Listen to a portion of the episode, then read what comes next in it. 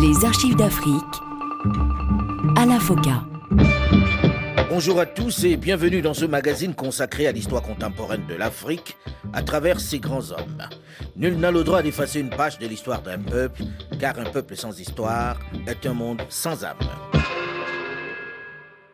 Les sacrifices que nous demandons au Burkinabé sont des sacrifices pour la construction d'un Burkina Faso meilleur. Le prix de l'indépendance, le prix du bonheur d'un peuple est l'affaire de ce peuple-là. Tant que nous ne serons pas maîtres de nos besoins, tant que nous ne serons pas également maîtres, nous n'aurons pas pu décider nous-mêmes de ce que nous serons capables de consentir comme sacrifice et effort, eh bien nous ne pourrons jamais dire que nous nous développons.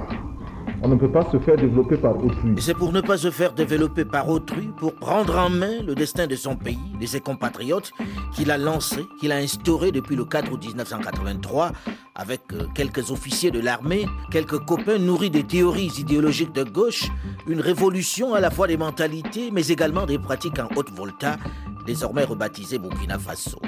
Une révolution qui a donné un visage à son pays sur le plan international mais qui a surtout mis les Burkinabés au travail. Désormais, sur le continent et d'ailleurs un peu partout, le modèle burkinabé alimente les commentaires, suscite de l'admiration pour les pays du tiers-monde et de la méfiance chez les grandes puissances, pas très habitués au franc-parler, aux critiques, aux coups de gueule de ce jeune trentenaire qui bouscule les habitudes et dénonce dans toutes ses sorties l'impérialisme, le colonialisme et les pratiques des institutions financières internationales. Il y en a qui demandent mais où se trouve l'impérialisme? L'impérialisme, regardez dans vos assiettes, quand vous mangez les grains de, les grains de riz, de maïs, de mil importés, c'est ça, c'est ça l'impérialisme, n'allez pas plus loin. Suite de notre série d'archives d'Afrique consacrée au capitaine Thomas Sankara, le père de la révolution burkinabé. Il y a des retenues d'eau que nous avons creusées de nos propres mains, alors qu'ailleurs ce sont des grands engins qui les réalisent. Nous n'avons pas ces moyens pour les faire. Nous les avons réalisés de nos propres mains les populations ont travaillé jour et nuit pour construire des écoles. Il y a des dispensaires que nous avons pu construire. Il y a des routes que nous avons refaites, des ponts que nous avons refaits. Il y a des logements qui ont été construits. 500 villas en 4 mois. Nous avons fait la restructuration du commerce, de l'économie. Des dispositions euh, sur le plan militaire également pour notre sécurité. Mais le plus important, je crois, c'est le fait d'avoir amené le peuple à avoir confiance en lui-même, à comprendre que finalement, il peut s'asseoir et écrire son développement, il peut s'asseoir et écrire son bonheur, il peut dire ce qu'il désire, et en même temps sentir quel est le prix à payer pour ce, pour ce, pour ce bonheur. Cela a été très, très, très déterminant dans ce pays-là. C'est certain, la révolution a mis les Burkinabés au travail. Elle leur a donné confiance en eux. Elle leur a fait prendre conscience qu'ils doivent eux-mêmes organiser, structurer et construire leur développement. Les slogans sont certes nombreux, mais ils semblent galvaniser ce peuple qui jusque-là n'était surtout connu dans la sous-région que pour sa main-d'œuvre dans les plantations ivoiriennes. À présent, elle regarde sans complexe le grand voisin ivoirien. Sur le plan international, sa voix porte désormais. Le charisme de son leader, Thomas Sankara, dans les tribunes à travers le monde, les a mis à la lumière, les a fait connaître et respecter. Ils sont de plus en plus nombreux, les dirigeants dits progressistes, les révolutionnaires de toutes les régions de la planète, qui accueillent le jeune capitaine avec tous les égards et qui effectuent le déplacement de Ouagadougou. Thomas Sankara a pris une stature mondiale et c'est totalement décomplexé qu'il donne son point de vue sur les grands sujets du moment. Seulement, si Thomas Sankara séduit sur le plan international, si les bailleurs de fonds saluent globalement sa gestion des fonds publics, son austérité, s'il a réussi à mettre ses compatriotes au travail, la crise économique qui frappe le monde entier dans cette décennie 80 n'épargne pas le Burkina Faso. Malgré l'engagement de tous, l'implication des hommes, des femmes et enfants dans les grands chantiers, l'économie du pays des hommes intègres n'est pas au mieux. La menace des plans d'ajustement structurel commence à peser sur les révolutionnaires. Le FMI, le Fonds monétaire international, une institution détestée, critiquée, dénoncée par Thomas Sankara et l'ensemble des leaders de la révolution, symbole de la perte d'indépendance, du néocolonialisme, risque de prendre le contrôle du pays, ou au moins de lui dicter ses règles. Une perspective qui a du mal à passer. Thomas Sankara. Euh, nous cherchons d'abord des solutions au niveau burkinabé, entre burkinabés. Nous ne pouvons pas penser que le FMI soit essentiellement préoccupé de l'intérêt du développement du Burkina Faso exclusivement, mieux que les Burkinabés, du succès, du triomphe de la révolution burkinabé, mieux que les Burkinabés. Par conséquent, c'est d'abord aux Burkinabés que nous devons nous adresser. Si demain il s'avérait indispensable de compléter ces efforts-là par d'autres efforts, exemple ceux du FMI, nous étudions la question. Alidou Ouedraogo, magistrat, président des tribunaux populaires révolutionnaires, les TPR. Si vous êtes révolutionnaire, qu'est-ce que vous allez faire dans les institutions de Bretton Woods? En même temps qu'ils étaient là-bas, en même temps ils disaient qu'ils étaient révolutionnaires. Alors que les institutions de Bretton Woods ont tué l'Afrique. Au Burkina Faso, dans quelques milieux intellectuels et même au sein du Conseil national de la Révolution, CNR, les sacrifices consentis pendant ces années de révolution, certaines décisions du pouvoir et les abus de quelques CDR, brouettes comme les appelle Thomas Sankara, pour évoquer certains membres véreux, peu scrupuleux du comité de défense de la révolution, qui font partout la loi, commencent à susciter des critiques. Il faut dire qu'en quelques années, on a diminué les salaires des fonctionnaires, supprimé de nombreux avantages et surtout considérablement fait reculer la corruption.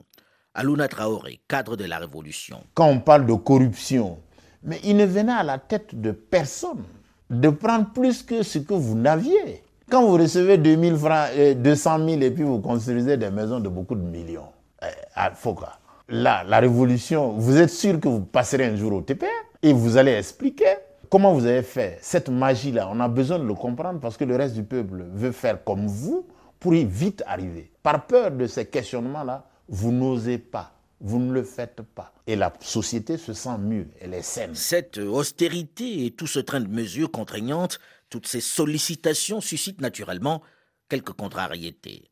En plus, depuis le mois de janvier 1986, une nouvelle ponction salariale a été opérée sous forme de l'EPI, l'effort populaire d'investissement.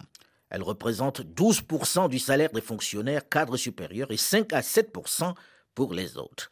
Ces agents du service public sont constamment sollicités, que ce soit pour les cotisations à la Caisse nationale de solidarité avec les provinces sahéliennes ou pour des travaux dans les grands projets de développement.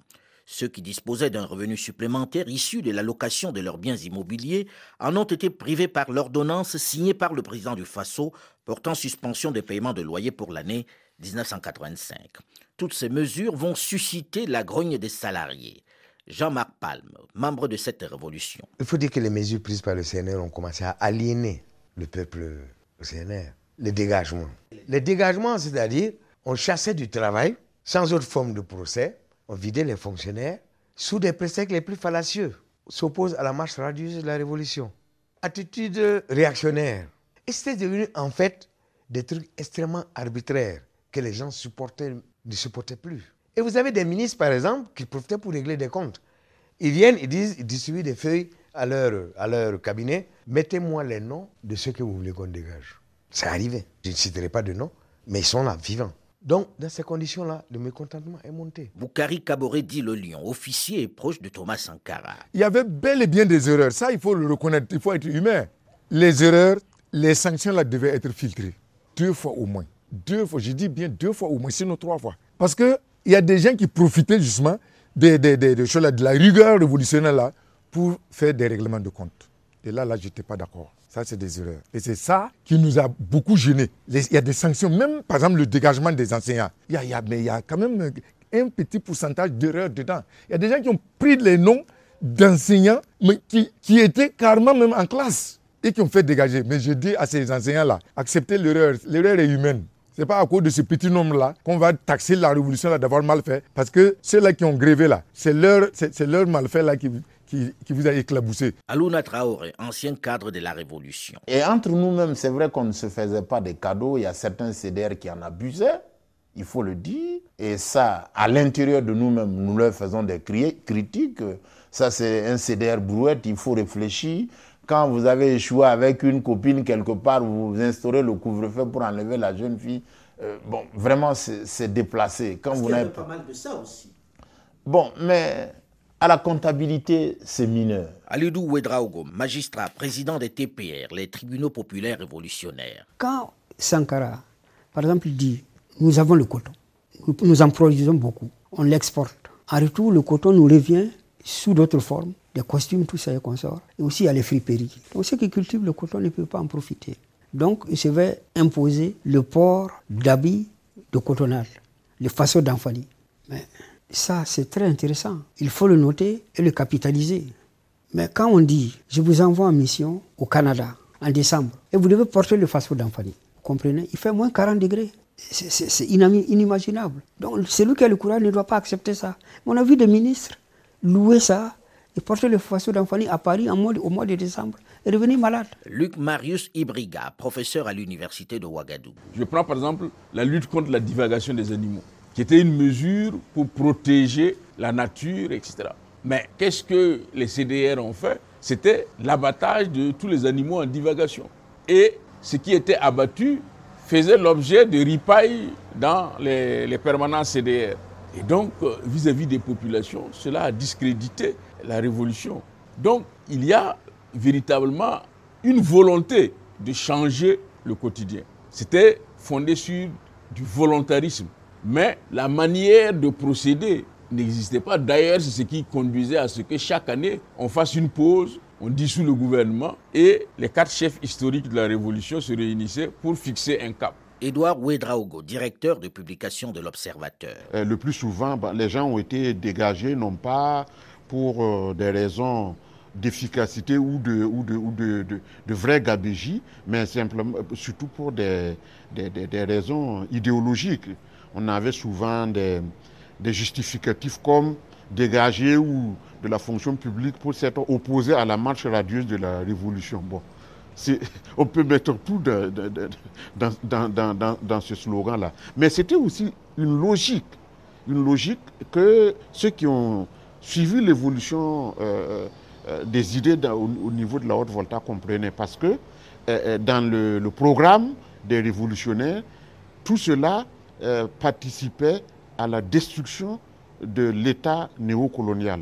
Il fallait commencer par la couche supérieure de l'armée, la couche supérieure de la magistrature, et puis ensuite, au niveau des fonctionnaires, ben, il fallait justement euh, euh, se séparer de ceux dont on pensait qu'ils ne pouvaient pas du tout euh, entrer, se couler à la nouvelle donne. Avec les enseignants et les syndicats, le climat n'est pas meilleur non plus. La grogne sociale a été récupérée par les syndicats. La situation est de plus en plus tendue, mais en réalité, elle est de plus en plus l'expression du malaise qui règne au sein même du CNR, le Comité national de la Révolution, l'organe suprême. Certains en ont aussi assez de cette rigueur, de cette austérité, et ont compris qu'il faut peut-être y remédier en divisant les leaders, les chefs historiques de la Révolution. Le pharmacien commandant Abdou Salam Kaboré, l'un des officiers supérieurs de la Révolution, plusieurs fois ministre. Sankara était un un empêcheur de bouffer en rond. Un empêcheur de bouffer en rond contre qui désormais certains complotent. Ainsi, des grèves et des mouvements des syndicats sont très souvent manipulés par ceux-là. Alouna Traoré, cadre du CNR, le Conseil national de la Révolution, seul survivant de la tuerie du 15 octobre 1987. Tout le monde naviguait, il y avait l'UCB, parce que le CNR était un rassemblement de mouvements révolutionnaires. Bon, quand bien même au début, il y a certains partis révolutionnaires de gauche qui ont été mis à la touche, ça déjà, ça, ça faisait mauvais ménage. Donc, ce n'était pas aussi parfait, parfait. Mais nous, nous tenions la majorité des mouvements révolutionnaires. Théoriquement, on ne pouvait pas trouver meilleur sur le marché, d'un point de vue de la théorie. Mais ça, c'est les conditions théoriques, les conditions subjectives et objectives au niveau des masses fondamentales. Là, il y avait problème analphabétisme, obscurantisme et tout ce qu'on a pu appeler euh, comme société féodale, c'était à la limite du copier-coller. On ne transfère pas comme ça. Les qualificatifs ne sont pas les mêmes. Donc, d'anthropologie et de sociologie, nous avons beaucoup manqué. Et avec le temps, le recul, on s'est instruit. Il y avait beaucoup de vérités, non encore tropicalisées il fallait les rendre à la sauce africaine, à la sauce de notre société, l'adapter, elle aurait été plus porteur que ce que nous avions fait. On pensait que c'était de l'acquis. Or, nous n'avions pas des gens qui ont fait l'université, qui ont brisé, face à des gens qui n'ont jamais séjourné à l'école. Avouons quand même, Alain, comment leur inoculer tout ce savoir-là. Les divisions se font de plus en plus sentir. Et le régime est dans l'obligation de durcir dans un premier temps le ton contre les mouvements qui se multiplient et s'agite. Les ennemis de notre peuple et de sa révolution redouble d'ardeur et d'ingéniosité pour nous barrer la route. Et il nous faudra plus de courage, plus de conviction et plus de détermination pour poursuivre la marche en avant. Luc Marius Ibriga, professeur à l'université de Ouagadougou. Le mouvement étudiant n'était pas dans le camp de ceux-là qui étaient au pouvoir et qui étaient nés de la scission des communistes burkinabés, des communistes voltaïques à l'époque. Donc l'ULC, l'ULCR et autres qui étaient au pouvoir étaient ceux-là qui, dont le départ avait enclenché une lutte de lit au sein du mouvement étudiant et qui avait conduit aussi à la scission du mouvement étudiant voltaïque à l'époque. Donc, il y avait les syndicats et bon nombre de syndicats étaient influencés par l'aile alors que ceux qui étaient au pouvoir étaient ceux qui avaient quitté, qui avaient refusé la création du PCRV et qui considéraient que nous devions aller vers la, la révolution démocratique et populaire et non plus la révolution nationale démocratique et populaire. Le PCRV est le Parti communiste révolutionnaire voltaïque. Et donc, il y avait une confrontation entre euh, ces deux camps à travers euh, la révolution interposée. Ça a conduit même le régime à vouloir mettre au pas les syndicats et à déterrer des textes pour dire que les syndicats ne faisaient pas leur euh, congrès et qu'on allait organiser le congrès des syndicats pour mettre des secrétaires généraux fantoches et autres. On a vu cela au niveau de la poste, etc. Et ça, ça a fait encore discréditer le régime aux yeux de, des militants syndicaux. D'autant plus que c'était ces mêmes personnes qui étaient victimes des dégagements et autres parce qu'on cherchait une occasion pour les mettre hors du système. Il faut dire que les syndicats se sentent de plus en plus oppressés par le régime. Ils font même signer une lettre commune de synthèse de leurs préoccupations. Et le ministre de l'administration territoriale, Ernest Normand Ouedraogo, les somme de réunir leur congrès en un seul. En réalité, à ce moment-là, se jouent des guerres d'influence. On est entré dans un système où les clans se forment autour des leaders de la révolution. Les intellectuels veulent en réalité mettre fin à l'expérience. Et les syndicats sont des instruments, des cadres de contestation souvent entre leurs mains. Plusieurs de ces militants, de ces acteurs vont d'ailleurs être licenciés. Alidou Ouedraogo, magistrat, président des TPR, les tribunaux populaires révolutionnaires, celui-là même qui a jugé Sangoulé Lamizana, l'ancien président de la République voltaïque. Nous avons été contraints à la clandestinité en Haute-Volta ici, au Burkina Faso. C'est-à-dire, être premier président de la Cour de la police, ce n'est pas grand-chose. Avoir jugé un chef de l'État, ce n'est pas grand-chose. Mais si vous, vous obligez ces genres de personnes-là à vivre dans la clandestinité pendant deux ans et demi, parce que, disait-on, j'entravais la marche radieuse de la Révolution. Après, après avoir jugé au tribunal populaire de la Révolution, après avoir, à mon sens, fait mon travail de citoyen, mais pour eux, je ne sais pas ce qui est passé par leur tête. Ils pensaient peut-être qu'on voulait leur place. Thomas Sankara. C'est vrai, dans le proche passé, nous avons parfois commis des erreurs. Cela ne devra plus se produire sur la terre sacrée du Faso. Il doit y avoir de la place dans le cœur de chacun de nous pour ceux qui ne sont pas encore parfaitement en harmonie avec le discours d'orientation politique et les objectifs de notre plan quinquennal. Ce sera à nous d'aller à eux et de les gagner à la cause révolutionnaire du peuple. D'autres voies, plus faciles, plus expéditives existent mais elles ne produisent que des illusions et laissent des lendemains amers. En cette période de l'année 1985, la révolution burkinabé, si elle continue de séduire les Africains et la diaspora, entre elles, c'est certain, dans une période difficile. Une période où, avec la multiplication des rumeurs et la manipulation de certains acteurs, les relations entre les deux principaux leaders, Thomas Sankara et Blaise Compaoré, ne sont plus aussi chaudes, aussi fraternelles qu'au début. Les mois qui vont suivre vont être particulièrement difficiles pour les deux amis que le monde observe. Nous vous invitons à en parler dans une dizaine de minutes dans la seconde partie de cette série d'archives d'Afrique spéciale Thomas Sankara, juste après une nouvelle édition du journal sur Radio France Internationale. À très vite, restez à l'écoute.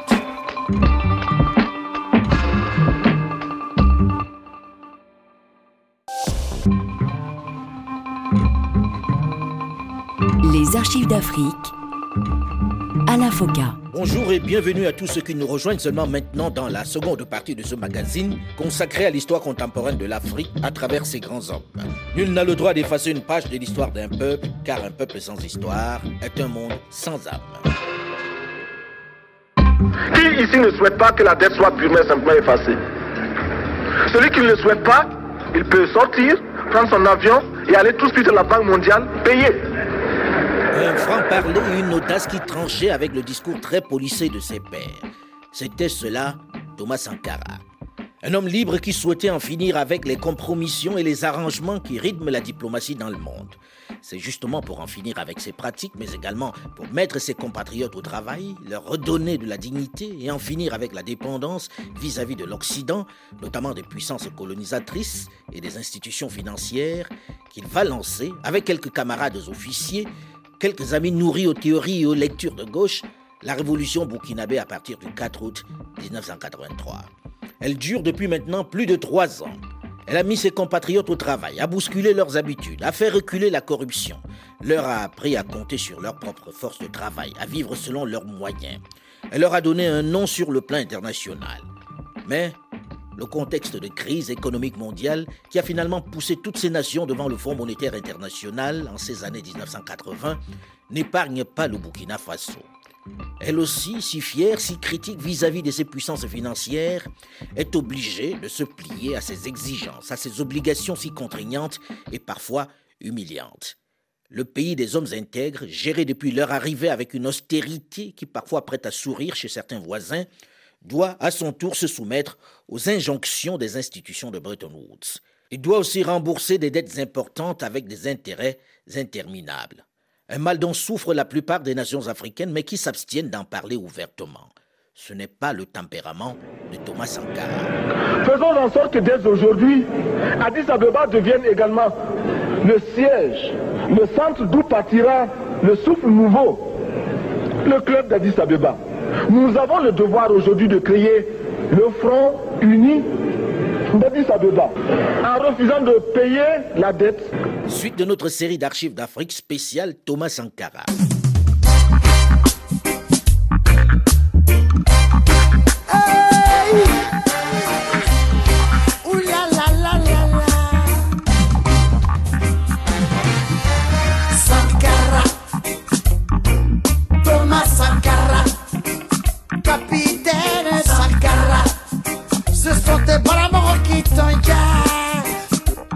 9 juillet 1987, lorsque Thomas Sankara arrive à Addis Ababa, à la 25e conférence des pays membres de l'Organisation de l'Unité africaine, l'OUA, il est décidé à dénoncer ce dont personne n'ose parler et qui préoccupe pourtant l'ensemble des nations continentales. La question de la dette. Le capitaine ce matin est en forme. Même s'il tient devant lui les feuilles de son discours, il n'y jette que quelques coups d'œil, quelques regards furtifs. Il va évoquer dans un premier temps l'historique de la dette qui trouve son origine dans l'histoire, dans la colonisation. Ceux qui nous ont prêté de l'argent, ce sont ceux-là qui nous ont colonisés. Ce sont les mêmes qui géraient nos États et nos économies. Ce sont les colonisateurs qui endettaient l'Afrique auprès des bailleurs de fonds, leurs frères et cousins. Nous étions étrangers à cette dette. Nous ne pouvons donc pas la payer. Thomas Sankara va, avec ce discours, susciter parfois de l'adhésion, parfois euh, la surprise dans la salle. Ces pères qui par moments masquent mal leur gêne devant cette réalité exprimée sans concession, sans diplomatie, l'applaudissent, ou au moins rient de cette attaque frontale. Jusque-là, personne n'osait s'attaquer à ces institutions, à cette dette sous laquelle tout se croule. Mais le jeune capitaine ne veut pas en rester là. Nous ne pouvons pas rembourser la dette parce que nous n'avons pas de quoi payer. Nous ne pouvons pas rembourser la dette parce que nous ne sommes pas responsables de la dette. Nous ne pouvons pas payer la dette parce qu'au contraire les autres nous doivent ce que les plus grandes richesses ne pourront jamais payer, c'est-à-dire la dette de sang. C'est notre sang qui a été versé. On parle du plan Marshall qui a refait l'Europe économique. Mais on ne parle jamais du plan africain qui a permis à l'Europe de faire face aux hordes hitlériennes lorsque leur économie était menacée, leur stabilité était menacée. Qui a sauvé l'Europe? C'est l'Afrique. Le capitaine Thomas Sankara n'est pas naïf non plus. Il sait qu'il a besoin d'appui, de soutien, de l'adhésion de ses pairs pour affronter ces puissantes institutions financières. Et il le dit à sa manière. Monsieur le Président, Ma proposition ne vise pas simplement à provoquer ou à faire du spectacle. Je voudrais dire ce que chacun de nous pense et souhaite. Qui ici ne souhaite pas que la dette soit purement et simplement effacée? Celui qui ne le souhaite pas, il peut sortir, prendre son avion et aller tout de suite à la Banque mondiale payer. Tous nous souhaitons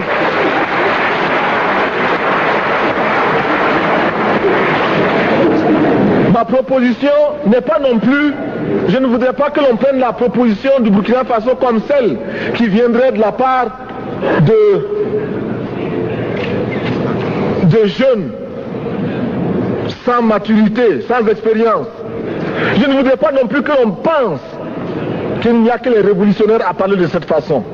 Je voudrais que l'on admette que c'est simplement l'objectivité et l'obligation. Et je peux citer dans les exemples de ceux qui ont dit de ne pas payer la dette, des révolutionnaires comme des non-révolutionnaires, des jeunes comme des vieux. Je citerai par exemple, Fidel Castro a déjà dit de ne pas payer. Il n'a pas mon âge, même s'il est révolutionnaire. Mais je pourrais citer également François Mitterrand, qui a dit que les pays africains ne peuvent pas payer, les pays pauvres ne peuvent pas. Je pourrais citer Madame le Premier ministre,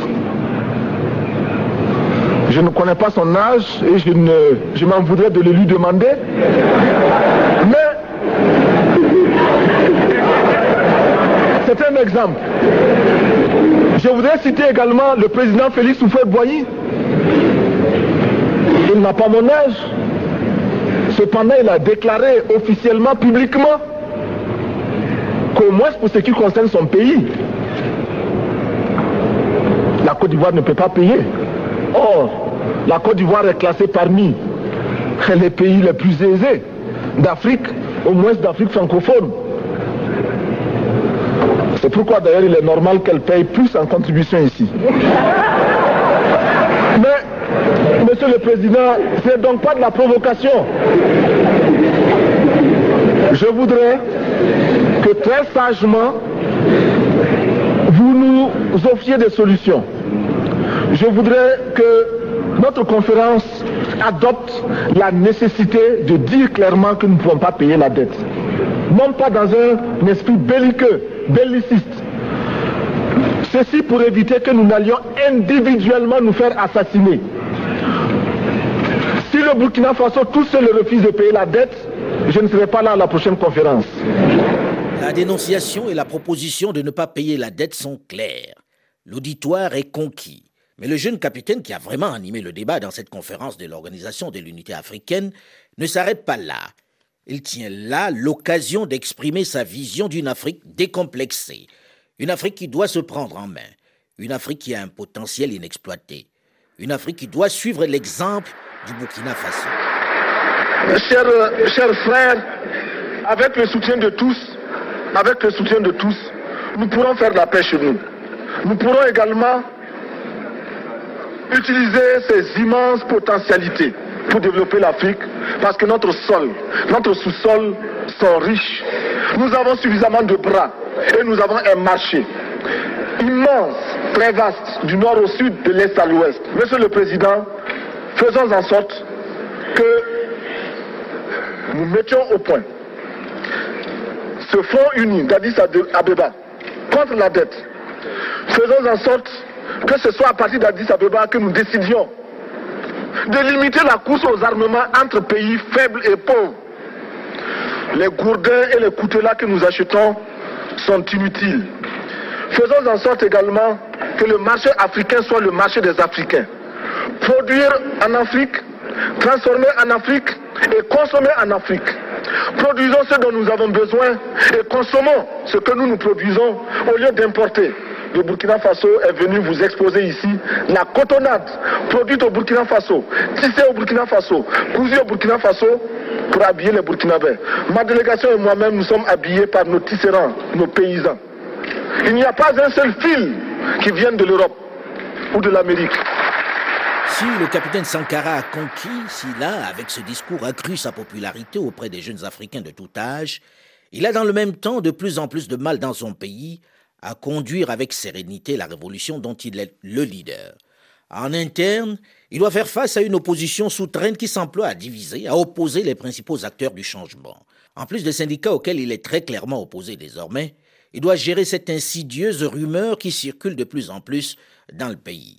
Nous avons dû subir diverses attaques, plus calomnieuses les unes que les autres, provenant aussi bien d'ennemis classiques que d'éléments issus des rangs même de la Révolution. Impatients, les difficultés du combat, les exigences de l'engagement, l'âpreté de la lutte des classes ont amené des camarades à déserter purement et simplement les rangs ou à, opérer des trompées purement et simplement de cibles.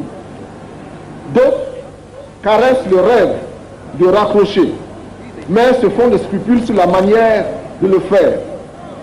Aussi cherchent-ils à théoriser d'avance leur abandon du combat révolutionnaire. Et c'est ainsi qu'ont circulé et circulent encore de nombreuses idées et théories toutes imbues d'opportunisme. Tout cela a contribué à constituer des éléments d'adversité contre lesquels il a fallu se battre pour avancer. Désormais, il va falloir vraiment se battre pour avancer parce que ses ennemis, tant de l'intérieur que de l'extérieur dont parle le président Thomas Sankara, sont parvenus à créer une brèche dans la confiance qui régnait entre lui et son numéro 2, Blaise Compaoré. Celui-là même qui a mené la charge le 4 août 1983 depuis Pau pour prendre Ouagadougou et lui remettre le pouvoir selon leur entente. Celui-là qu'il considère comme son frère, qui s'occupe en réalité de sa sécurité, lui aussi doute de sa loyauté. Les rumeurs lui parviennent selon lesquelles le président du Faso veut se débarrasser de lui. Ouagadougou, en cette année 1987, vit au rythme des rumeurs les plus folles, des tracts les plus abjects et les plus violents, nourris par deux journaux, le très satirique L'intrus et son alter ego, Kelemassa, dont l'un des animateurs est le lieutenant Yen Klimitier. Sur les options même à donner à la suite de la révolution, les leaders ne sont plus d'accord. Certains veulent poursuivre au même rythme, alors que d'autres souhaitent baisser la cadence. Et puis il y en a quelques-uns qui souhaitent la naissance d'un parti, un parti unique comme dans les pays du bloc de l'Est, une option qui ne plaît pas trop aux militaires. Commandant pharmacien Abdou Salam Kabore, membre du Conseil national de la Révolution. C'est vrai qu'à un moment donné, nous nous pensions que mettre en place le parti, ce n'était pas une urgence parce que le parti crée des potentats, des gens qui, ne, qui sont inamovibles.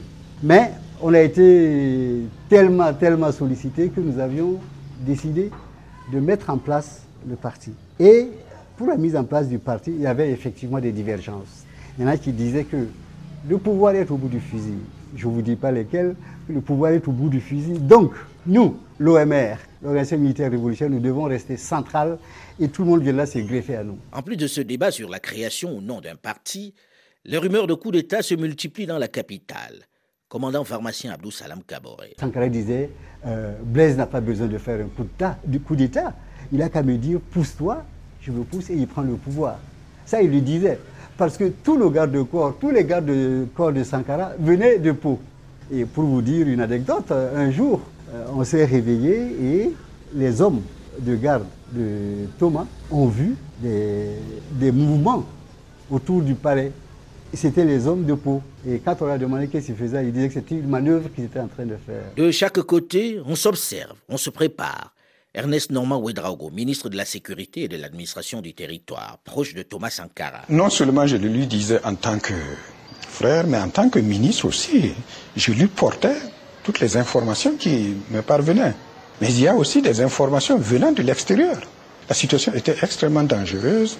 Qu'il soit conscient du danger, là, il n'y a pas de doute à cela. Hein. Et il y a un groupe d'officiers qui est allé voir Thomas pour lui demander de réagir. Il a dit non, lui, il ne réagira pas contre Blaise. Parce que de toute façon, le peuple ne comprendrait rien. Qu'est-ce qu'il qu'est-ce qu'il allait expliquer? Donc, euh, il est prêt, il, a dit qu'il est prêt à subir ce qui peut lui arriver. Mais il n'a jamais dit expressément il va m'assassiner ou quelque chose comme ça. Non. Il dit que s'il, même s'il va m'assassiner, moi, je ne réagirai pas contre lui. Blaise Compaoré, lui aussi, doit faire face aux nombreuses rumeurs selon lesquelles Thomas Sankara veut en finir avec lui, veut le liquider. Le président du Faso est à présent conscient de la gravité de la situation. Il sait que la révolution telle qu'ils l'ont pensée est menacée. Il faut calmer le jeu, il faut calmer les esprits. C'est pourquoi il est décidé que l'enceinte de la révolution va être celui du bilan. Mais avec cette exacerbation des antagonismes, va-t-il y parvenir? Va-t-il pouvoir rétablir la confiance avec son ami, son numéro 2 Les turiféraires de la division, tant de l'intérieur que de l'extérieur, parviendront-ils à mettre fin à cette expérience unique? Nous en parlerons la semaine prochaine dans la suite et la fin de cette série d'archives d'Afrique spéciale Thomas Sankara. Rendez-vous donc dès le week-end prochain. Et n'oubliez pas que vous avez également la possibilité de réécouter l'émission sur le site des RFI et de continuer de réagir comme vous le faites sur notre page Facebook ou encore nous rejoindre sur archivedafrique.com, en un mot et sans apostrophe. Archives au pluriel, bien sûr. Delphine Michaud, Olivier Raoul et Alain Foucault, nous vous donnons rendez-vous la semaine prochaine, même heure, même fréquence pour la suite et la fin de la série d'Archives d'Afrique consacrée à Thomas Sankara. Dans un instant, une nouvelle édition du journal sur Radio France International. Bonne fin de week-end et à très vite.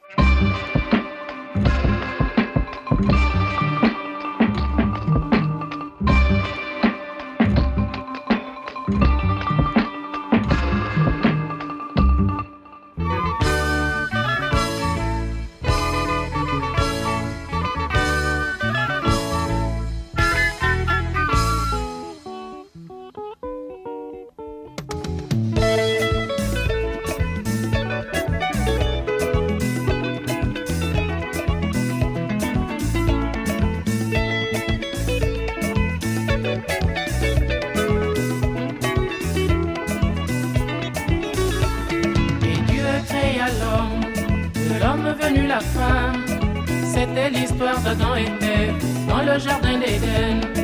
C'était le bonheur, puis vint la trahison.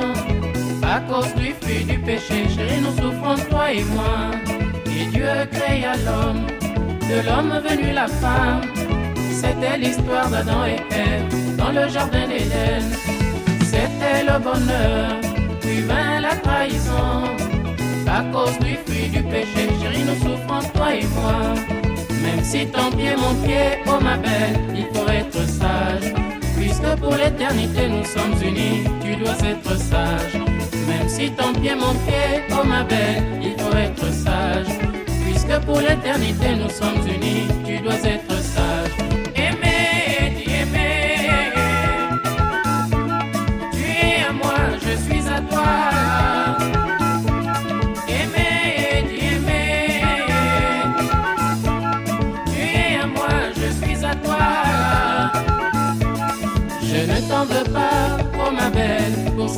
que tu m'avais donné, que nous avions mangé ensemble, toi et moi. Je ne t'en veux pas, oh ma belle, pour cette pomme de l'Éden que tu m'avais donné,